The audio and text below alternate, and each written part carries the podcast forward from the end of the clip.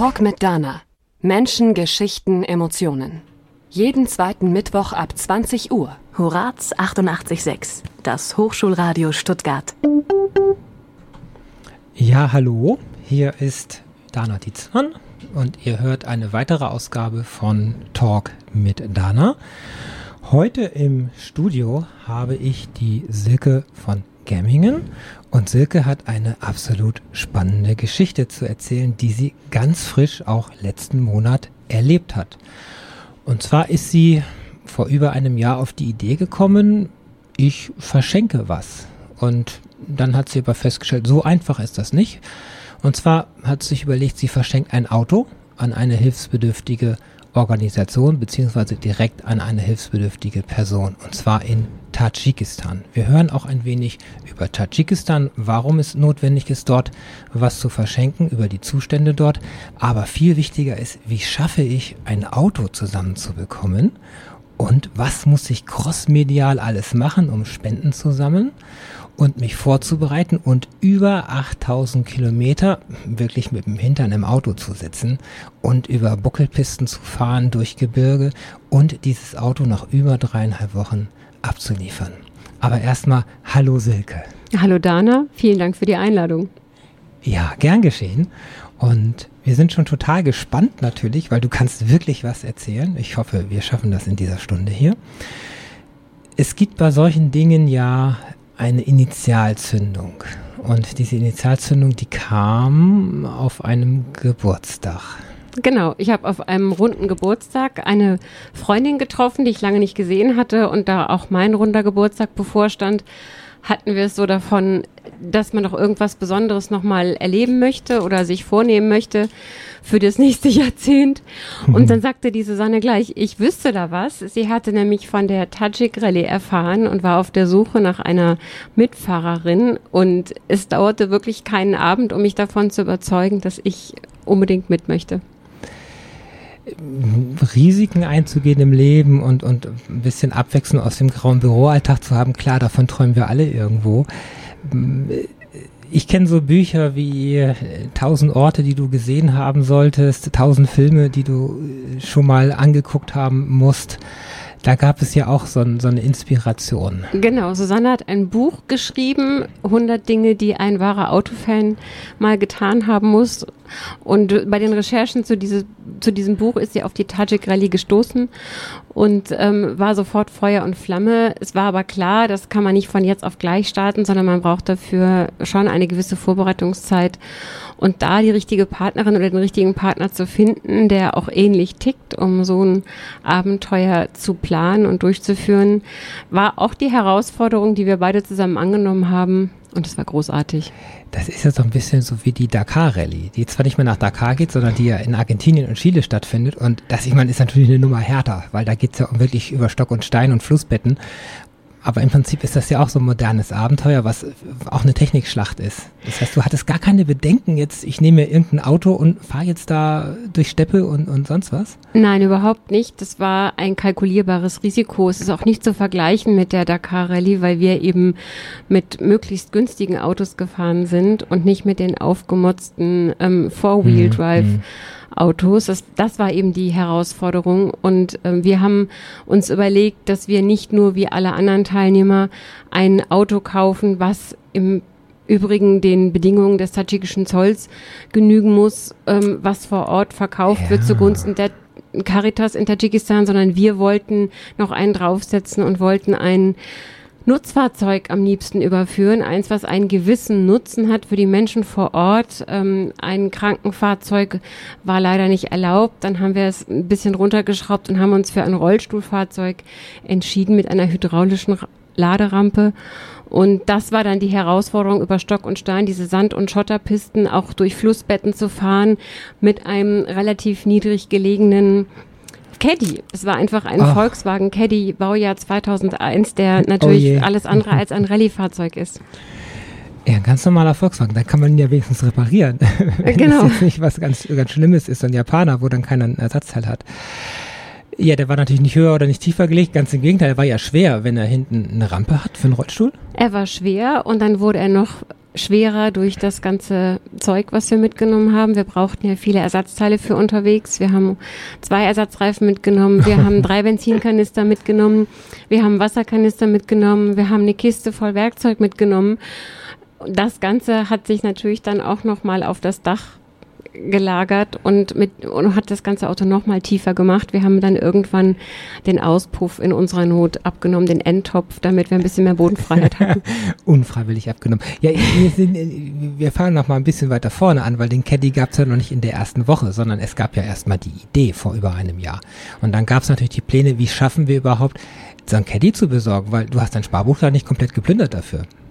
Genau, wir mussten ein bisschen Fundraising auf Neudeutsch betreiben. Ah.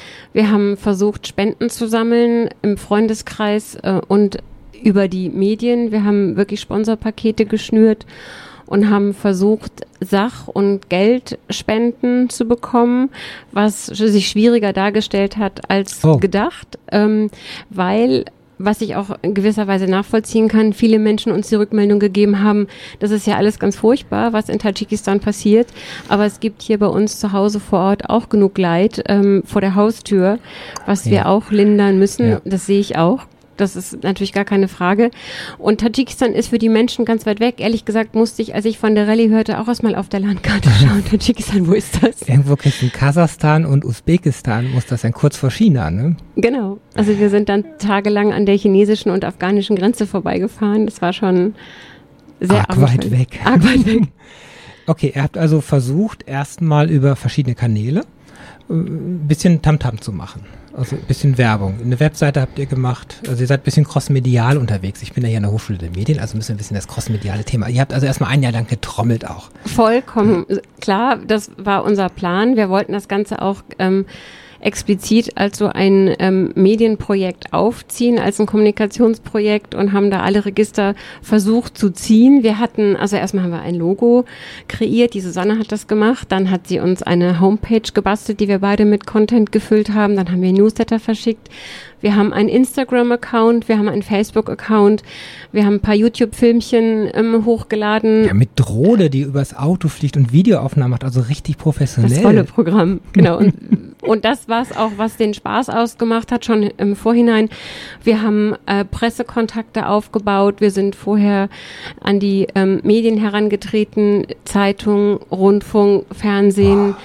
Ähm, und das war ein großer Spaß, auch eine große Herausforderung.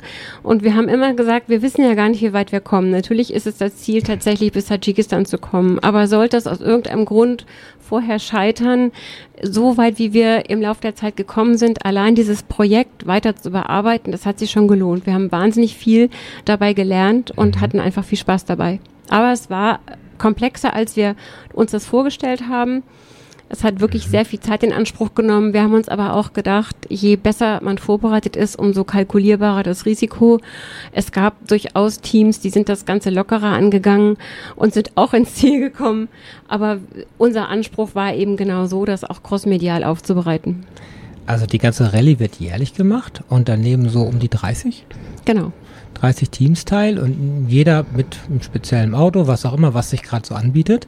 Ja, nicht was sich gerade anbietet. Es gibt genau Vorgaben vom Veranstalter, vom tadschikischen Zoll, an die man sich halten muss. Das Auto darf äh, ein bestimmtes Alter nicht überschreiten und muss eben in Tadschikistan auch ähm, nützlich sein. Also es muss natürlich vor Ort in gewisser Weise Ersatzteile geben. Es müssen Leute geben, die das reparieren können und es muss auch leistbar sein für die Bevölkerung vor Ort.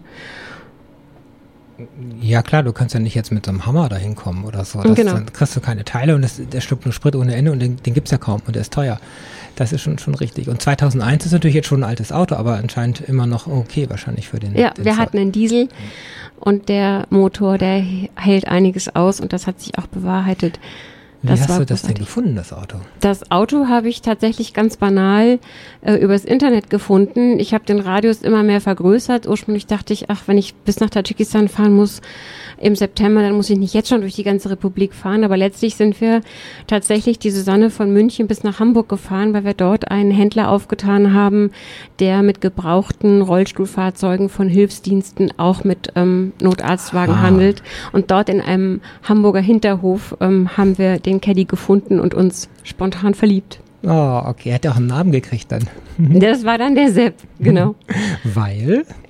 Uns war klar, das Auto braucht einen Namen. Ein Auto, was uns so ans Herz gewachsen ist im Laufe der Vorbereitungszeit, erst recht. Ein Auto, was uns vier Wochen unser Zuhause ähm, darstellt, braucht einen Namen. Und dann haben wir uns irgendwann für den Sepp entschieden. Weil letztendlich Susanne äh, kommt aus München und München ist ja ziemlich bayerisch und ein typischer Name, weil Susanne und Silke, beides vom Vornamen mit S und dann passt natürlich auch der Sepp dann dazu. Und das du muss natürlich es. der Mann sein, der euch begleitet ja. letztendlich und der hoffentlich keinen Achsbruch gekriegt hat, nur der Auspuff ist abgefallen. Kommen wir ja noch zu, was auf der Reise passiert ist. Also du hast ein Auto gehabt, du hast dann Sponsoren versucht zu finden. Genau. Und das war ein langer Weg und war mehr oder weniger erfolgreich. Letztendlich sind wir aber ganz gut zurechtgekommen damit und irgendwann war es dann auch egal. Wir haben gesagt, das ist einfach unser Abenteuer und wir freuen uns über jeden Cent, der gespendet wird. Und das, was nicht gespendet wird, ähm, das versuchen wir dann eben aus eigener Tasche zu bezahlen. Es ist es uns einfach wert. Wir hätten uns einfacher getan, hätten wir ein normales Auto gekauft, also kein Auto mit Rollstuhlrampe, dann wären wir sicher 2000 Euro billiger dabei weggekommen. Das muss mhm. natürlich jeder, der so eine Rallye, mhm. ähm, an so einer Rallye teilnimmt, teilnimmt, äh, für sich selber wissen, uns war es das wert. Ja, schön, es ist ja nicht selbstverständlich. Und äh, wenn man auch noch, noch Geld eben im Prinzip drauflegt, aber die Erlebnisse, die sind ja unbezahlbar. Das letztendlich. Ist es. Und das bleibt ja im Kopf, da kommen wir genau. gleich noch dazu. Wir machen eine kurze Musik und reden dann gleich noch einmal, wer ist eigentlich Silke und wer ist eigentlich Susanne? Was machen die beiden denn beruflich? Talk mit Dana. Heute habe ich die Silke im Studio und Silke hat an einer Rallye nach Tadschikistan teilgenommen mit 29 anderen Teams, die einmal pro Jahr stattfindet und Ziel ist, die Autos, die an dieser Rallye teilnehmen, dort zu verkaufen oder zu verschenken für einen guten Zweck. Und diese Rallye äh, sieht am Anfang, wenn man sich das auf der Webseite anguckt, diese Links sind alle im Horatsblog vorhanden, dass da steht, es gibt nur ein Ziel, aber es gibt keinen Weg dahin. Das heißt, jeder kann sich aussuchen, ob er über Estland fährt, ob er über die Türkei fährt oder wie er überhaupt dann dahin kommt. Man kann das in 8000 und Quetsch Kilometern schaffen. Man kann auch 12.000 Kilometer fahren. Man hat also völlige Freiheitsgrade. Es ist irgendwie nur vorgegeben, man muss so 24, 25 Tage brauchen für das Ganze. Nicht mal das ist vorgeschrieben. Also oh. es gibt einen gemeinsamen Startpunkt und es gibt das Angebot von zwei Zielpartys, eine nach zweieinhalb Wochen, Party. eine nach dreieinhalb Wochen. Party ist immer gut. Wer möchte, kann auch noch an einer, an einer Checkpoint-Party in Rumänien teilnehmen. Aber letztlich ist es alles offen. In dem Roadbook stehen auch im Prinzip keine Routen-Eckpunkte, sondern die Notrufnummern der deutschen Botschaften in den verschiedenen Ländern, durch die Ei. man möglicherweise fährt, zum Beispiel. Und das ist aber auch das Spannende daran, dass man sich ähm, im Vorfeld oder auch währenddessen überlegen kann, ähm, wie lang fahren wir denn eigentlich? Nehmen wir die Nordroute oder nehmen wir die Süd Südroute? Wie viel Zeit wollen wir uns lassen? Und es ist immer wichtig, dass man sich genug Flexibilität äh, lässt, damit man vor Ort entscheiden kann, nee, das Land, das lassen wir jetzt aus, wie zum Beispiel dieses Jahr Turkmenistan hat keine Transitvisa erteilt, also fiel der Iran im Prinzip aus als Durchfahrtsland und so weiter. Also da muss man auch spontan entscheiden. Es bringt gar nichts, sich einen konkreten Plan vorher zu machen, sondern Flexibilität und Improvisationstalent sind genauso gefragt. Boah, also das Coole ist natürlich, dass man im Reisepass ganz viele tolle Stempel kriegt. Super. Ähm, das Schlechte ist, dass man an jeder Grenze natürlich tausend Papiersachen ausfüllen muss, wahrscheinlich. Man sollte sich auch im Vorhinein im Klaren sein, welche Visa man beantragt, denn das wird dann hm. knapp. Sonst lässt man einen ja nicht rein. Genau. Man kann dann ein bisschen mit Bier oder so wahrscheinlich äh, handeln, wenn man. Ja, heimisches Bier kam gut an. okay, jetzt, äh, ich habe gar nicht so erzählt, der Hintergrund von Silke und Susanne. Also stellt euch nicht vor, das sind jetzt zwei graue Büromäuse, die jetzt meinen, oh Gott, das ist jetzt seit 20 Jahren so langweilig hier auf dem Finanzamt und jetzt wollen wir einfach mal die, das Abenteuer unseres Lebens haben, sondern die Silke ist im Marketing tätig und das ist auch der Grund, warum sie so gut das ganze crossmedial gemacht hat, denn es war irgendwo ein Projekt, des Herzens oder wie, wie nenne ich das? Ja, beides. Also genau, ich wollte natürlich auch sehen, wie ich das Ganze ausarbeiten kann und es lag mir am Herzen und es liegt mir ja auch, weil ich tatsächlich irgendwann mal mein, mein Hobby zum Beruf gemacht habe. Ähm, und bei Susanne ist es genauso. Die ist ähm, freie Grafikdesignerin, unter anderem Industriedesignerin und hat schon zwei Bücher geschrieben. Und das war natürlich auch der Anreiz, den das Ganze für uns hatte, zu schauen, wie wir mit unserem beruflichen Hintergrund, wie weit wir denn damit kommen. Und da haben wir das Angenehme mit dem Nützlichen verbunden. Ja, ist ja ideal letztendlich. Also wenn, wenn du weißt, WordPress zu bedienen, du weißt, was der ganze Social, dass man bei Instagram das anders macht wie bei Twitter und dass man bei Facebook und mit Teilen und Likes und diese ganzen Geschichten, das ist ja nicht jedem Kfz-Schrauber, der dann sich da entscheidet, auch sofort klar, diese Welt. Und diese Welt brauchst du, um letztendlich auch die Sponsoren zu kriegen. Du hast irgendwie so ein Dutzend Sponsoren letztendlich gehabt, auf dem Auto zumindest als Aufkleber. Ja, unser Auto sah und sieht immer noch spitzenmäßig aus. Wir haben ein Foto bekommen gestern erst aus Tadschikistan, ähm, dass sie die Aufkleber alle dran gelassen haben. Und das hat mich auch sehr gefreut. Aber um auf die Schrauber zurückzukommen, ganz ehrlich, das ähm, hätte auch nicht geschadet, ein bisschen mehr schrauben zu können und jedem seine Herangehensweise. Da waren natürlich Susanne und ich gehörten zu den wenigen ähm, Medienerfahrenen. Mhm. Und viele waren besonders autoaffin von den Teilnehmern, die dabei waren. Und das war auch uns, wenn wir die Teams getroffen haben, ehrlich gesagt eine Beruhigung, um es mal vorsichtig zu sagen. Also jedem seine ähm, Motivation. Und unsere war die mediale Motivation und natürlich das Abenteuer zu erleben diese fremden Länder zu erleben, aber es gab natürlich genug, die wahnsinnig autoaffin waren und an jeder äh, Grenze, an der wir vielleicht mal länger gewartet haben, von sich aus auf uns zukamen und gesagt haben, macht mal die Motorhaube auf, auf wir reinigen mal eben euren Ach, Staubfilter. Ach, süß. Großartig. Also so ein bisschen, bisschen Hilfe auch. Ihr seid ja natürlich schon was Besonderes gewesen und ihr wart äh, letztendlich auch nicht im Konvoi von, von 30 Autos unterwegs, sondern weil ja jeder, im Prinzip fast jeder eine andere Strecke genommen hat. Wir haben die Karte mal im Horas-Blog drin, da ist nur eure Strecke jetzt drin, aber ich habe gesehen, da sind welche Richtung wirklich Polen und, und bis an, an die, die See oben gefahren und ja. andere sind unten rumgefahren, also Südroute nennt sich andere Nordroute. Letztendlich gut ist es nicht wie Paris-Dakar, sondern ihr habt ja befestigte Straßen, Straßen schon im Großen und Ganzen genommen. Naja, vielleicht oh, bis an die okay. kasachische Grenze und dann hört es dann auch gerne mal auf mit den befestigten Straßen. Das nennen wir in Deutschland Feldweg, was wir dann davor Genau, finden. also man kann das in unserem Blog ganz gut sehen, da gibt es genug Fotos, auch ein paar ähm, Videos ähm, von den Feldwegen, von den staubigen Sandpisten, von den Schlaglochpisten. Aber auch das war natürlich die Herausforderung, die uns ähm, gelockt hat. Ja, das, das, das glaube ich. Nun habt ihr ja, das haben wir gar nicht erzählt, in dem Auto habt ihr ja auch geschlafen teilweise. Das heißt, ihr habt das Auto so umgebaut, dass ihr auch dort eine Übernachtungsmöglichkeit hattet? Ja, wir hatten einen Sponsor, der uns die Liegefläche eingebaut hat, nach Plänen, die Susanne gemacht hat. Industriedesignerin, ließ grüßen.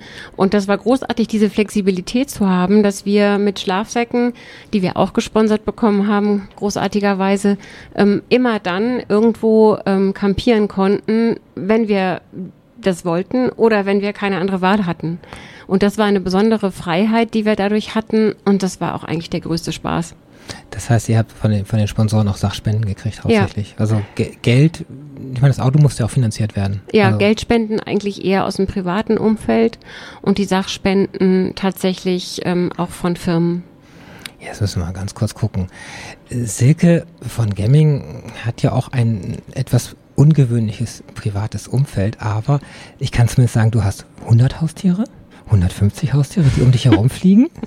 Erklärst du ja, Ich bin umgeben von Adler, Geier und Co. Ja, das ist das Umfeld, was ich habe. Und ähm, Adler haben wir auch äh, natürlich in Zentralasien gesehen. Das war schön. Also, Fühlte ich mich gleich wie zu Hause. Ja, also das sind dann Vögel, die äh, geschützt sind, Vögel, die gebrochene Flügel haben. Oder was ist das für eine Greifenwarte? Was macht die mal so in zwei Sätzen? Die, die deutsche Greifenwarte nimmt zwar auch als Zucht- und Pflegestation Vögel auf, die gebracht werden, weil sie irgendwo verunfallt sind oder aus dem Nest gefallen sind oder in, aus irgendeinem Grund ähm, nicht allein zurechtkommen. Die werden uns gebracht und wieder aufgepäppelt und wenn es möglich ist, ähm, wieder in die Freiheit entlassen. Mhm. Aber es ist ähm, im Prinzip, wenn du so willst, wie ein Zoo, der sich eben auf Greifvögel und Eulen spezialisiert hat. Diese Vögel werden bei uns ähm, auch frei fliegen gelassen. Zweimal am Tag gibt es während der Saison eine Flugverführung und dann kann man diese unglaublichen, prachtvollen Tiere im freien Flug Mit beobachten. Und die kommen alle freiwillig zurück. Mit Meter 50 Spannweite Ja. oder noch mehr. Und dann fliegen die über die Köpfe. Also ich fand es beeindruckend. Und das sind schon gewaltige Tiere. Und die dann aber auch wiederum in anderen Ländern zu sehen, nach dem Motto, hoch, den habe ich auch daheim. Da ist er ja wieder. Ist aber nicht der gleiche. Die sind gechippt oder so wahrscheinlich, doch die meisten, Ja, oder? ja. dass man die verfolgen kann.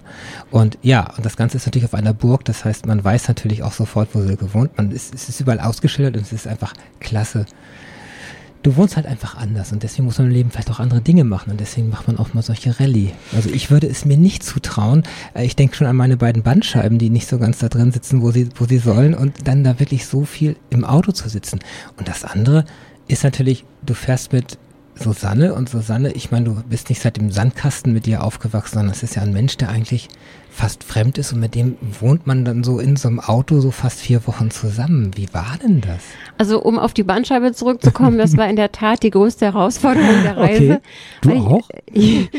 Also ich bin einfach ein Mensch, der Bewegung braucht und ähm, die vier Wochen am Stück Ja. in diesen ausgesessenen Sitzen zu sitzen, ähm, das war schon wirklich schwierig, aber es hat gut geklappt. Ich habe es überlebt und es war auch das mir wert. Okay. Und mit Susanne bin ich prachtvoll ausgekommen, weil wir dieselbe Herangehensweise haben, weil wir einfach ähm, ähnlich ticken. Und irgendwann habe ich mir gesagt, vielleicht ist es gar nicht so schlecht, wenn wir uns nicht in- und auswendig kennen, Mhm. denn dann nimmt man vielleicht auch noch mehr Rücksicht aufeinander. Jemand, den man nicht so gut kennt, ähm, den versucht man vielleicht auch ein bisschen zu verschonen mit den eigenen Ausbrüchen.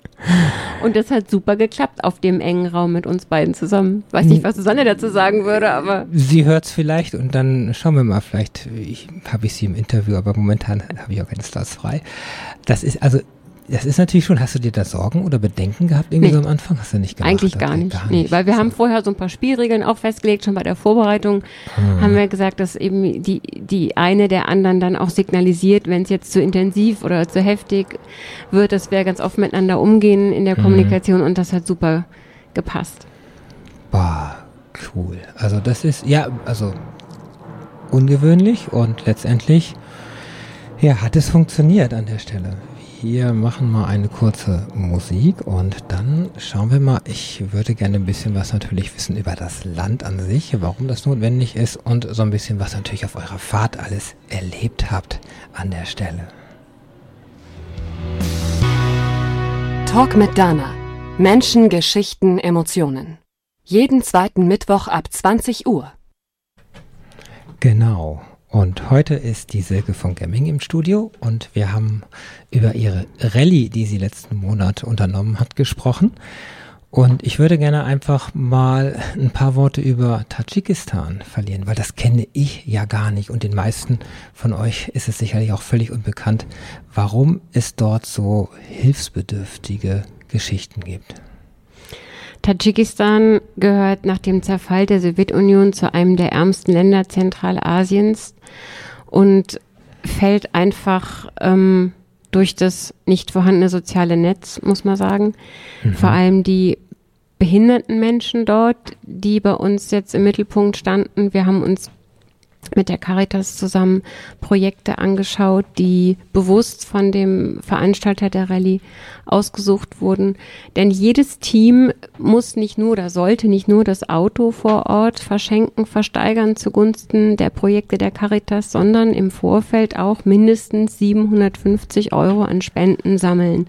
Und dazu gibt es ein Online-Tool auf ähm, der Seite des Veranstalters und das war eben auch ein wichtiger Faktor, dass wir da gleich durchgereicht haben, Geld, ähm, was eben diesen Projekten zugutekommt. Und die haben sich fokussiert auf behinderte Kinder und Jugendliche. Man muss sich vorstellen, dass die dort tatsächlich oftmals unter Verschluss gehalten werden. Mütter, die behinderte Kinder zur Welt bringen, die werden von ihren Männern ganz selbstverständlich verlassen, müssen, wenn sie Pech haben, auch noch die Schwiegereltern und Schwiegerfamilie versorgen, haben aber keine Handhabe, um ihre behinderten Kinder ähm, zu versorgen, wissen auch oft gar nicht, wie sie das machen sollen. Und die Caritas hat begonnen, vor einigen Jahren diese Menschen überhaupt ausfindig zu machen und sie darüber zu informieren, dass es bestimmte Angebote gibt, ist, ähm, mit Hilfe derer sie ihre eigenen Kinder fördern können, die oft retardiert sind, sie aus der Isolation herausholen können, sie selber auch wieder in die Gesellschaft zurückkommen können und ähm, sie zum Teil sogar auszubilden, damit sie wiederum anderen Müttern helfen können, die behinderte Kinder haben. Was wir da gesehen haben, war zum Teil wirklich unglaublich. Was zum Beispiel? Zum Beispiel haben wir mit einer Sozialarbeiterin eine Familie besucht, die betreut wird seit einem Jahr, die ein behindertes Kind hat, der mhm. hat aut autistische Züge und ähm, wurde tatsächlich ähm, versteckt und ähm, hat in dem Jahr, in dem es jetzt betreut wird, große Fortschritte gemacht, kommuniziert mit den älteren Geschwistern und ähm, hatte keine Angst vor uns. Oft sind autistische Kinder ja auch menschenscheu. Mhm. Und wir, wir saßen ähm, oder standen um das Kind, was ähm, auf dem Hof saß, herum und dann sagt ein ein Teilnehmer der Rallye zu mir, sag mal, Silke, siehst du hier irgendwo einen Hund? Und dann wusste ich gar nicht, was der von mir will. Und dann sagt er, ein Hund? Wieso ein Hund? Und sag mal, guck mal, da hinten ist ein Hundeplatz. Da war wirklich ein Pfosten, an dem Pfosten eine Leine und neben der Leine ein Kissen und eine Decke. Und dann sagt er, ich sehe ja keinen Hund. Ich glaube, das ist das der Hundeplatz oder der Platz für das Kind. Für das Kind. Und dann haben wir die Sozialarbeiterin gefragt und dann hat es, ähm, hat die das bestätigt und hat gesagt, dass die ähm, dieses Kind im Prinzip normalerweise da tagsüber angebunden ist. Angeblich, weil die Schwiegermutter, die auf dem Grundstück versorgt werden musste, nicht wollte, dass das Kind äh, irgendwie um die Füße rumläuft. Und ähm, damit ähm, ging es dem Kind wahrscheinlich noch vergleichsweise gut, weil wir auch Geschichten gehört haben von Kindern, die einfach wirklich eingesperrt sind. Das kann man sich überhaupt nicht vorstellen, was da los ist. Und das liegt eben daran, dass ähm, die Menschen zum Teil denken, ein behindertes Kind ist eine Strafe Gottes, man hat irgendeine Sünde begangen und dafür wird man dann bestraft und muss dafür büßen. Und dass es eben medizinische Ursachen hat, ähm, die jedem passieren können, ähm, das ist einfach ein großes Stück Aufklärungsarbeit. Und diese Menschen aus der Isolation zu holen und diesen Kindern ein ähm, eine Erleichterung zu verschaffen, ähm, das ist eben eine große Aufgabe, die da noch viel schwieriger ist als in anderen Ländern. Das ist für uns alles so weit weg im wahrsten Sinne. Das können wir, das kann, kann ich gar nicht nachvollziehen. Aber das, wenn es eine Strafe Gottes ist, äh, Sauerstoffmangel bei der Geburt zu bekommen, so wäre das in unserer Welt. Ähm, und es gibt keine, kein Netz dafür, was einen aufhängt. Das ist hart definitiv, muss man sagen. Also insofern, das war sehr lehrreich, denke ich mal. Das hat. Das, das war erschütternd. Das, ja, das sitzt richtig. Also gleicht dann die Landschaftsbilder, gleichen die das aus? Das muss man trennen. Anders geht, geht, das, glaube ich, gar nicht. Ja, das wird, das begleitet das mich zwar auch immer noch und ich träume immer noch nachts von diesen Bildern. Abwechseln von der Landschaft, von der eindrücklichen, von den Begegnungen mit den Menschen, die wir da hatten, diese unglaublich gastfreundlichen Menschen, die neugierig auf einen zukommen und in Kontakt treten möchten, ja. kommunizieren möchten. Ich muss, glaube ich, Russisch lernen, wenn ich da nochmal hinfahre, weil ich das wirklich bedauert habe, dass ich nicht wirklich in die Tiefe gehen konnte ähm, bei den Gesprächen, die wir da hatten mit den Menschen. Klar, Englisch kann ja nicht jeder. Das Nein. ist ja also gar nicht. Wir kommen noch drauf, was, was in der Zukunft noch passiert. Das machen wir nachher im nächsten Teil das sind so die Menschen und das ist die Kultur und das ist das, das Schämen vielleicht und das Verstecken und das ist natürlich eine Hilfe. Man kann natürlich das ganze System ändern, weil es sind ja Millionen Menschen, die dort leben, aber es ist sicherlich, es geht einigen dadurch gut. Die Caritas hat ja, hat ja mehrere Städten dort und kriegt jetzt mehrere Autos und es sind Menschen da, die engagiert sind und die sich drum kümmern. Und das äh, Wesentliche ist, dass die Caritas Tadschikistan die sogenannte Community-Based Rehabilitation fährt, also quasi Hilfe zur Selbsthilfe, die versuchen Menschen vor Ort auszubilden, auszubilden, ins Boot zu holen, damit sie selber ähm, ihre ihre dann erworbenen Kenntnisse ähm, weitergeben können, damit ähm, das wirklich eine vernetzte Hilfe ist, die dann sich schneeballförmig weiter ausbreitet. Und unser Geld ist natürlich nur ein Tropfen auf einen heißen Stein. Ja. Aber wenn dieses Geld tatsächlich in Ausbildung auch von Erzieherinnen, von Sozialarbeiterinnen gesteckt werden kann, unter anderem, dann ist das sicher ein guter Weg. Ja, der Weg ist ein gutes Stichwort. Ihr seid hier irgendwann in München losgefahren. Und dann war das natürlich noch komfortabel auf Europas Straßen. Und ihr hattet ja natürlich auch ein Auto vollgepackt mit Handys, Navi, mit Ersatzteilen, mit Wasser, Sprit, wie du sagtest. Und das hat im Großen und Ganzen ja auch funktioniert, witzigerweise, oder? Ja, die Straßen waren tatsächlich genau bis in die Ukraine noch ähm, in Ordnung und dann wurde es schon schwierig zeitweise. Ähm, und in Rumänien waren wir dann ganz überrascht. Wieder hatten wir uns auf das Schlimmste vorbereitet. Die Strecken, die wir gefahren sind durch die Karpaten, die waren, glaube ich, EU gefördert. Da kann man auch mal schön Urlaub machen ja. ähm, im Winter. So sah das jedenfalls aus. Unsere Steuergelder. Nein, ähm, das war großartig. Und ähm, dann ging das eben, je weiter man nach Osten kam, ähm, wurde es schwieriger. Auch natürlich mit dem Navi. Wir hatten dann Offline-Karten, aber die guten alten Faltkarten, die waren doch Ach, durch nichts zu ersetzen. Patent gefaltet gefaltet. Patent gefaltet und abwaschbar. ja, ja, wir hatten einen ganzen Stapel Karten von allen möglichen, von mir vorher unbekannten Ländern und ähm, hatten aber auch ähm, natürlich Möglichkeiten der Kommunikation in Form von Walkie-Talkies, wenn wir unterwegs mal andere Teams getroffen haben, spontan oder verabredet. Ähm, ja, für ähm, eine Übernachtung zum Beispiel. So ganz alleine Beispiel. in der Pampa hätte ich jetzt auch nicht mich hingestellt. Wollten wir als reines Frauenteam jetzt auch nicht unbedingt und das hat ja. auch immer geklappt, dass wir, wenn wir campiert haben, dass wir ein anderes Team noch um uns hatten und das war ganz gut, wenn wir dann mal so Walkie-Talkies ausgeteilt haben und dann mal einer vorausgefahren ist und schon mal nach dem möglichen Platz geschaut hat. Ähm, das hat ganz gut geklappt. Es, je weiter wir nach Osten kamen, desto weniger Netz hatten wir. So, so viel zum Thema Handy ähm, Nutzung. Das ja, und Social Media natürlich. Und Social hm. Media auch, ja. Wir hatten natürlich ein bisschen Druck, weil wir unseren Blog auch immer aktualisieren Täglich. wollten. Täglich hat irgendwann nicht mehr funktioniert. Dann hatte man vielleicht noch in einem Ort Netz und wenn man dann aber zwei Tage durch die Pampa fährt, dann hat man einfach kein Netz mehr. Ging dann nicht mehr. Und ähm, wir haben dann tatsächlich einen Rückstand von drei Tagen maximal gehabt. Oh, aber Blog. Ja, unsere Follower waren verzweifelt. Ja, was ist los mit? Ja, Aber sie konnten ja uns, ja genau, online. per Live-Tracker konnte genau. man uns verfolgen. Also genau. ein GPS-Live-Tracker und dann bei Google äh, Earth oder Maps, äh, letztendlich hat man gesehen, jede, jede Ecke, die ihr genommen habt und jeden Umweg, wenn ihr verfahren habt, das konnte man alles live natürlich genau. angucken. Genau, wir hatten zwei Kontrollzentren zu Hause, Ui. die dann auch immer, also wenn wir morgens, das war dann letztlich natürlich nur der Zeitverschiebung geschuldet, wenn wir mal nicht aus dem Bett kamen in Augen der hiesigen, dann immer, also wir sind am Start, was ist mit euch? Wollt ihr nicht mal losfahren? Es ist doch eine Rallye und kein ja. Urlaub. Und wenn wir dann mal irgendwie ein bisschen um, um, umeinander gefahren sind, natürlich nur, um eine Tankstelle oder eine Bank zu finden, mhm. aus keinem anderen Grund, ne, als ob wir uns je verfahren hätten. Dann kamen aber natürlich dann auch schon Screenshots von unseren rangezoomten Live-Tracking-Spuren ah, und ihr seid da wieder im Kreis gefahren, habt euch wieder verfahren. Ihr habt eine Post gesucht, um Postkarten einzuwerfen. Erzähl's mal kurz. Guter Punkt, genau. Ja. Ähm, Susanne hat sich großartige Sponsoring-Pakete ausgedacht und eins, das beliebteste war das Paket Lenkmanschette. Wir haben verkauft, dass wir mm, fünf Postkarten aus fünf Ländern handgeschrieben verschicken. Ähm, wir hatten dazu von HP einen ganz tollen kleinen Drucker äh, mhm. gesponsert bekommen. Wir konnten per Handy, Bluetooth äh, die schönsten Fotos ausdrucken. Die waren dann gleich schon ähm, selbstklebend, konnten wir auf Postkarten drauf. Und ähm, verschicken die große Herausforderung, eigentlich die größte Herausforderung der Rallye, noch größer als ähm, die so manche Panne war, okay. eine Post zu finden. Oi.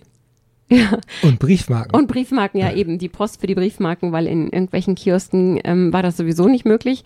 Gab es, glaube ich, auch gar nicht. Also jedenfalls da, wo wir uns verständlich machen konnten mit Zeigebüchern oder mit dem Google Translator. Auf Russisch, ne? Auf Russisch ähm, mhm. und dann die, mit den diversen Dialekten, das war immer schwierig. Also es waren ja. große Lacher auch mit dem Google Translator, was dann quasi übersetzt wurde. Also jedenfalls muss ich gestehen, dass wir ähm, die letzte ähm, den letzten Haufen Postkarten tatsächlich von München aus losgeschickt haben, weil wir es nicht geschafft haben, in Tadschikistan eine Post zu finden. Aber ähm, das müsste jetzt ja keiner, das schneiden wir wieder raus. Nein. Nein, ich stehe dazu.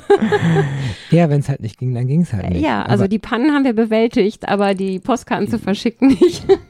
Ihr habt ja nicht, nicht immer nur im, im, im Auto übernachtet oder im Zelt oder dann auch mit im Biwak, so mit zwei, drei Autos, so im Kreis irgendwie in, in der totalen Pampa, im Nichts von Nichts. Erzähl mal kurz so, wie, wie das so war, Sternenhimmel und Landschaft. Ja, und großartig. Geräusche. Also der Sternenhimmel in Zentralasien, äh, so ein Sternenhimmel habe ich noch nirgendwo gesehen Und wenn man dann in den Himmel schaut und auch noch die Milchstraße sieht, Boah. man befindet sich auf der Seidenstraße. Wir sind wirklich in weiten Teilen auf der sagenumwobenen Seidenstraße entlang gefahren und äh, über einem die Milchstraße. Das ist einfach unvergesslich. Diese Bilder werde ich auch nie vergessen, die ich im Kopf habe. Die Stimmung war einzigartig. Das war großartig, ja. Ah, schön. Die Landschaft an sich, anders wie hier. Also mh, keine Wälder, sondern wie sieht's da aus? Trocken, wüstig, karg? alles hast du da. Du hast in Kasachstan die Steppe, du hast die Wüste, du hast äh, eben natürlich in, in Tadschikistan das Pamir-Gebirge. Das war der Höhepunkt unserer Reise. Das wollten wir unbedingt. Den Pamir, wer sich wundert, wenn er auf das ähm, GPS Material schaut und unsere Außenkurve sieht, das Mhm. war eben von allen Teams eigentlich das angestrebte Ziel, das zu schaffen, auf die, Einmal rum. M1, auf die M41 zu kommen und quasi an der chinesischen und dann an der afghanischen Grenze entlang diesen Pamir Highway auf dem Hochplateau zu fahren. Das ist wirklich unbeschreiblich. Wir 4000 waren bis Meter auf ist 4000 Meter hoch. Sauerstoffarm, ne? Schon? Genau, ja. Das war schwierig, weil wir über Osch gefahren sind und relativ in relativ kurzer Zeit relativ hoch gefahren sind, hatten Oh. auch so ein bisschen mit der Höhe zu kämpfen, aber das hat sich die Atmosphäre, die Landschaft, der Blick, das überhaupt dieses Gefühl da oben zu haben, dort zu sein, ganz mit der Natur im Eins zu sein. Da oben ist einfach wirklich nichts außer vielleicht mal einer Jackherde, die einem begegnet mit einem einsamen Hirten. Ähm, das hat sich auf jeden Fall gelohnt und das, was wir gemacht haben, das war zwar auch anspruchsvoll, aber wir haben da oben Radfahrer getroffen, vor denen habe ich wirklich meinen Hut gezogen. Also wer Du läufst ja nur Marathon, das ist aber auch schon heftig. Halb. Und, Halbmarathon. okay. Halbmarathon. Mhm. Aber wer von ähm, deinen Hörern vielleicht gerne Fahrrad fährt, ähm, die besten Mountainbike-Touren werden wirklich in Zentralasien angeboten. In Kirgisistan und Tadschikistan kann ich jedem nur empfehlen. Die, die wir getroffen Boah. haben, waren alle selig. Ja, das Aber sind für mich die wahren. Helden. Ja, das ist wie eine. Ja, gab's auch, gab's auch. Wir nennen es mal Jakobsweg Teil 2. Ja, genau. Jakobsweg für Radfahrer. Großartig. Das muss man gesehen haben. Also das, klar, und die Bilder hast du natürlich im Kopf und die bleiben und die ganzen Ja. Eindrücke. Das, das wiegt das sicherlich auf, dass man natürlich in auch Regionen kommt, das ist einfach nur arm und Ja. die Menschen haben nichts. Und das ist das in unserer Kultur, in unserer Welt und wir haben hier alles und das ist ein Überfluss letztendlich und das wird einem wahrscheinlich wieder bewusst, wenn man zurückkommt. Du bist dann irgendwann im Ziel angekommen und dann zurückgeflogen. Wir hören, weil das Auto war ja weg, klar, da muss man dann sich in den Flieger setzen und ähm, wir hören gleich nach der nächsten Musik, äh, wie es ähm, so im Ziel war, was mit dem Auto passierte, wie die Leute sich gefreut haben oder auch nicht, das wissen wir noch nicht, das hören wir gleich mal alles. Und ob Silke das empfehlen kann, wer sich gerade langweilt und kein Auslandssemester hat, ob er nicht vielleicht eine kleine Mini-Rallye hier an der Hochschule organisiert. Und das ist ein schönes crossmediales Projekt. Wir sind schon wieder auf Sendung und wir hatten eben ein wenig Eindrücke von der Reise. Und bevor wir jetzt zur Zukunft kommen, wir haben ja noch ein bisschen Zeit, du hast natürlich auch andere Charaktere kennengelernt. Ja, was es für mich auch ausgemacht hat, außer der Begegnung mit den Menschen vor Ort, äh, war auch die anderen Teilnehmer der Rallye immer mal zu treffen, mehr oder weniger zufällig. Also das war schon auch ein großes Erlebnis immer und sehr lustig, wenn wir dann abends zusammen im übertragenen Sinne die Zelte aufgeschlagen haben, den Kocher angeschmissen, das Lagerfeuer angemacht haben Oh. und dann zusammensaßen und zu hören, jeder hatte seine Geschichte, jeder hatte seine Motivation. Ja. Und ähm, das war wirklich eine besonders schöne Zeit mit diesen so unterschiedlichen Menschen, die aber das eine, nämlich diese Rallye, Dieses Ziel. dieses Ziel verbunden hat, äh, zusammen zu sein.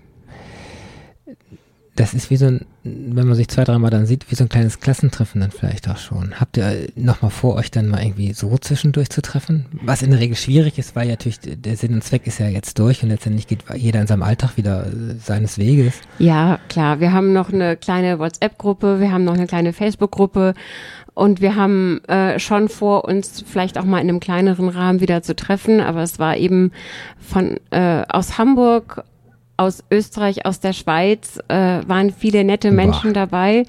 Und da alle unter einen Hut zu kriegen, wird schwierig zu sein. Aber ich glaube, dass man schon den Kontakt noch eine Weile halten kann. Und es gibt natürlich auch schon Pläne. Jetzt. Bevor wir auseinandergingen, wurde schon ähm, mal ins Spiel gebracht, wie wäre es denn, wenn wir in zwei Jahren die Rallye nochmal machen, aber dann mit einer anderen Route oder ähm, andere Strecken haben sich manche Teilnehmer schon ausgedacht. Das ist, man braucht ja Ziele im Leben. Ja, und vor allen Dingen, jetzt ist ja natürlich die Frage, jetzt hast du es einmal durchgezogen und du weißt, wie es läuft. Ja. Du weißt ja, jetzt bist du ja viel organisierter, du weißt, was du brauchst, was du nicht brauchst, wo du wie dich verhalten musst und so weiter. Wird das nicht langweilig? Nein, das wird nicht langweilig. Yes. Ich glaube, das, was ich jetzt gelernt habe, daraus ähm, anwenden zu können, ist auch nochmal schön. Ich weiß, was ich anders machen würde beim nächsten Mal. Die Lernkurve ist ja durchaus da. Mhm. Und es wird ja dann ein neues Ziel. Oder wenn es das gleiche Ziel ist, wird es ein anderer Weg. Manchmal ist ja auch der Weg das Ziel. Ja, also nächstes Jahr auf jeden Fall nicht, so wie ich raushöre, sondern eher übernächstes Jahr. Und dann kann man ja wieder so ein, zwei Teams um sich rum haben, die man ja auch kennt. Und dann ist es natürlich ein schönes Gefühl, dass man so wie so eine kleine Familie und die, die auch einen Sinn und Zweck auch, auch letztendlich einen guten Zweck ja erfüllt, nämlich ein Auto zu versteigern oder zu verschenken. Das, das war, am Anfang sollte es wohl versteigert werden und letztendlich ist es dann doch verschenkt worden. Das war unser Wunsch. Wir haben gesagt, wir wollen es eigentlich nicht versteigern lassen, wir möchten es selber höchstpersönlich verschenken. Ja, aber die Menschen haben genau ja schon richtig. kaum Geld und, und dann sollen sie noch Geld ausgeben und ihr eigentlich wolltet ihr, wollt ihr was Gutes tun. Ihr wollt es ja jemand geben, der es braucht. Und dann gibt man es ja auch so von Herzen und will nicht noch irgendwo Geld haben an der Stelle, denke ich. Das Geld wäre ja auch der Caritas zugute gekommen. Ja die Autos, die über einen Großhändler verkauft wurden, ähm, der Großhändler, der dann bezahlt hat, hat das Geld ja nicht an die Teammitglieder gegeben, sondern ja, an die Caritas. Ja, genau. Aber das ist nochmal eine ganz andere Geschichte. Man hat eine ja. ganz andere Bindung, wenn man die Menschen auch persönlich trifft, die dann das Auto künftig fahren. Und das war für uns eigentlich der emotionale Höhepunkt der Reise, tatsächlich ähm, Niso und Mashura zu treffen. Mashura ist eben ein Mädchen, 18 Jahre alt, mit einer spastischen Lähmung, die von Kind auf im Rollstuhl sitzt mhm. und äh, wenig mobil ist, weil sie halt kaum transportiert werden kann. Und ihre Mutter Niso hat eben dasselbe Schicksal erlitten wie viele andere Frauen, die behinderte Kinder haben, was mhm. ich vorhin schon erzählt habe.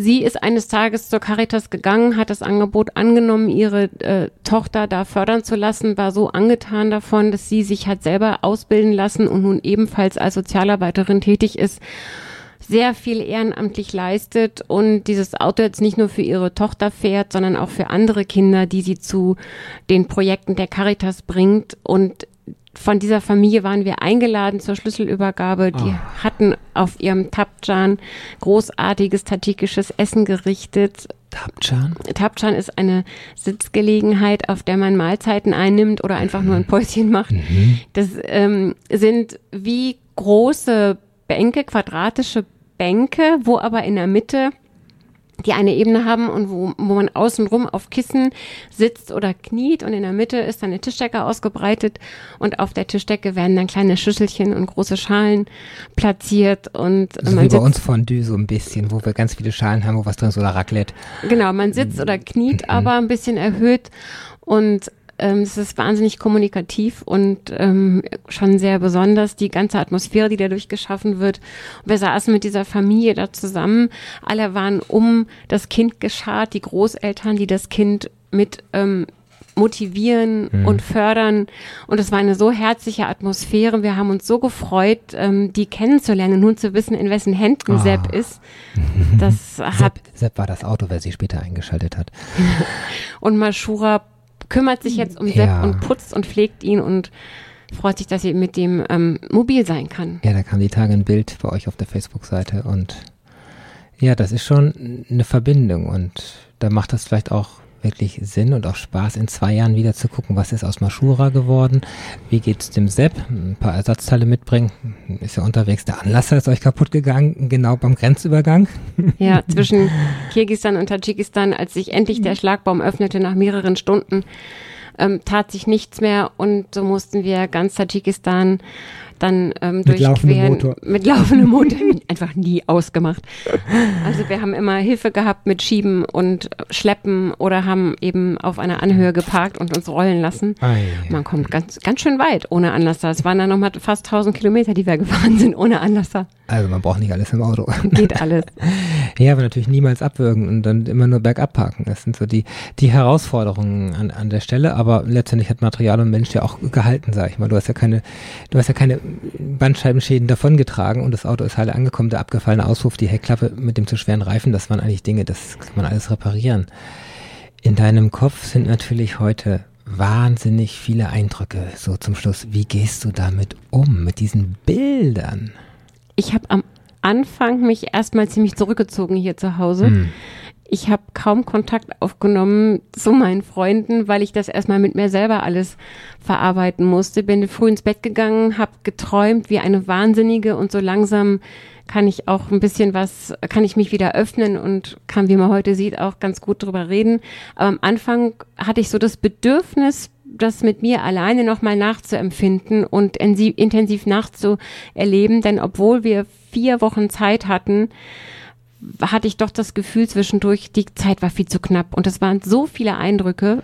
Die Festplatte war irgendwann voll ähm, und das Ganze wirklich sacken zu lassen und und komplett nochmal die Seele nachkommen zu lassen, hat Zeit gebraucht. Das ist ja noch kein Monat her letztendlich. Genau. Und damit sind es noch nicht viele Nächte und Nachtsträume. Und, und das kostet Kraft natürlich, das zu verarbeiten. Aber unterm Strich, wie, was würdest du so empfehlen? Es, es lohnt sich. Unbedingt, auf jeden Fall.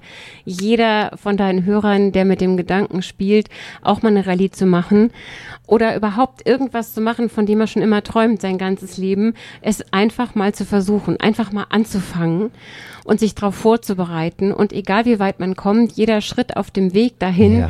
ist es schon wert. Das ist dieses, wenn ich in Rente gehe, kaufe ich mir ein Wohnmobil, das ist es ja nicht. Und fahre dann nach Tadschikistan, Nein. das ist zu spät. Sondern Anfangen. macht es jetzt im Auslandssemester, das kann man im Auslandssemester vielleicht verbinden. Da waren viele Studenten dabei. Also die ja. Altersklasse, der Altersschnitt von den Teilnehmern waren dieses Jahr, wenn ich es richtig weiß, von 21 bis ähm, 61 war alles dabei. Es waren viele Studenten dabei. Und die können das natürlich, die haben noch ein größeres Zeitfenster.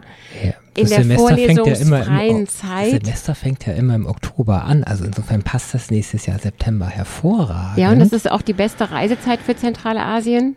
Richtig, und crossmedial ist ja auch was dabei. Insofern kann man vielleicht auch eine Note bekommen für manche Sachen, Webseiten und so weiter. Also überlegt euch das, sammelt Spenden, holt euch ein Auto und dann geht's einen Monat ab und in die große weite Welt. Bist du wieder dabei? Ja. Ich wäre gerne wieder dabei, ja. Also in zwei oder drei Jahren. Ja. Mit irgendeinem Auto, was dann zugelassen ist für den Zoll und dann. Ich würde vielleicht eins nehmen, was ein bisschen mehr Bodenfreiheit hat. Das ist, glaube ich, was, was also ich auf jeden Hammer. Fall. Nein, ein Hammer muss es nicht sein, das ist ja langweilig. Aber dass man ein bisschen schneller fahren kann. Also wir sind tagelang tatsächlich nur 20 Stundenkilometer gefahren, weil die oh. Bodenwellen zu groß waren und andere mit mehr Bodenfreiheit waren schneller unterwegs dann muss man dann nicht T4, aber irgendwas, wo auch vielleicht mehr Leute reinpassen oder so ein Van halt nehmen oder ein SUV, wo einfach auch kleine Gruppen transportiert werden können. Und der ist ja schon größer und damit ja. hat er auch mehr Bodenfreiheit. Gut, das mal schauen. Vielleicht hören wir uns in zwei Jahren wieder, was du zu berichten hast. Die Sendezeit ist schon um. Wir haben alles Wichtige angesprochen, denke ich. Und ja, ich kann nur sagen, danke Silke, dass du da warst. Sehr gerne. Ich danke dir für die Einladung. Mir hat Spaß gemacht und ich hoffe, dass ich viele ja. andere von der Idee begeistern konnte. Wir waren heute im Digitalradio und äh, landesweit zu hören. Die Sendung wird am Sonntag wiederholt und ansonsten ist sie bei Soundcloud heute oder morgen online und dann kann man sie nochmal nachhören. Du wirst sie auch teilen und dann können viele Interessenten das Ganze nochmal nachhören. Ich habe in 14 Tagen hier im Studio die Johanna Ilgner. Und Johanna ist Politikwissenschaftlerin. Das klingt erstmal absolut trocken, aber nein, sie engagiert sich. Sie hat mit einer Kollegin eine Firma gemacht und sie berät Parteien, Firmen und Verbände. Und zwar gerade in dem Bereich der Diversity und der Gleichberechtigung, wie man auftritt, äh, macht entsprechend Pressemitteilungen und, und, und. Wir sind gespannt. Ich habe noch kein Vorgespräch gehabt und ich bin selber gespannt auf Johanna, was Johanna mir und euch zu erzählen hat. Wir haben als letztes Lied Beirut und Gribalta heißt das Lied. Das passt ein wenig zu, zu Ort und Zeit. Und ja, das war's schon. Ich bedanke mich.